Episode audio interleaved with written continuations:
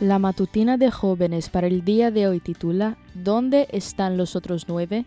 Uno de ellos, al verse ya sano, regresó alabando a Dios a grandes voces, cayó rostro en tierra a los pies de Jesús y le dio las gracias, no obstante que era samaritano. Lucas 17:15 no es que Jesús estuviera ofendido o que hubiese hecho el milagro esperando recibir algo a cambio, pero su pregunta, como siempre, estaba destinada a enseñar una lección, y es que solo uno de los diez leprosos que había sanado volvió a agradecerle. Nueve vidas transformadas por completo, restauradas a su normalidad, a sus familias, a la dignidad que habían perdido, y aún así ninguno volvió para agradecer al hacedor de tamaño milagro. Solo uno, Solo el extranjero que antes era doblemente despreciado por todos. Jesús le demostró que le había sacado el desprecio de la lepra y también el maltrato por su nacionalidad. Lo mínimo que podía hacer era agradecerle, y lo hizo a sus pies con su rostro en tierra. ¿Cuántas veces al día nos humillamos de esta forma para reconocer la mano de Dios en tantas bendiciones que damos por sentadas? Recuerdo que cuando era niña, mi mamá solía hacer una semana de oración para niños en los diferentes lugares que visitábamos.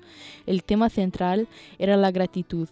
Cada día de la semana agradecíamos por el amor de Dios con cantos alusivos y con historias bíblicas y modernas que nos recordaban este valor tan importante y a veces tan pasado por alto.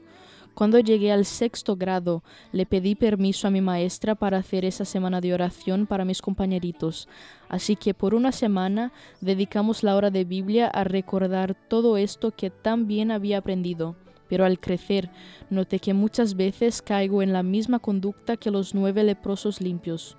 Hoy te sugiero que hagas una lista de cosas por las que te sientes agradecido, que ores y le agradezcas a Dios por ellas, mencionándolas una a una, que se las cuentes a otros y busques alguna forma de recordarlas constantemente.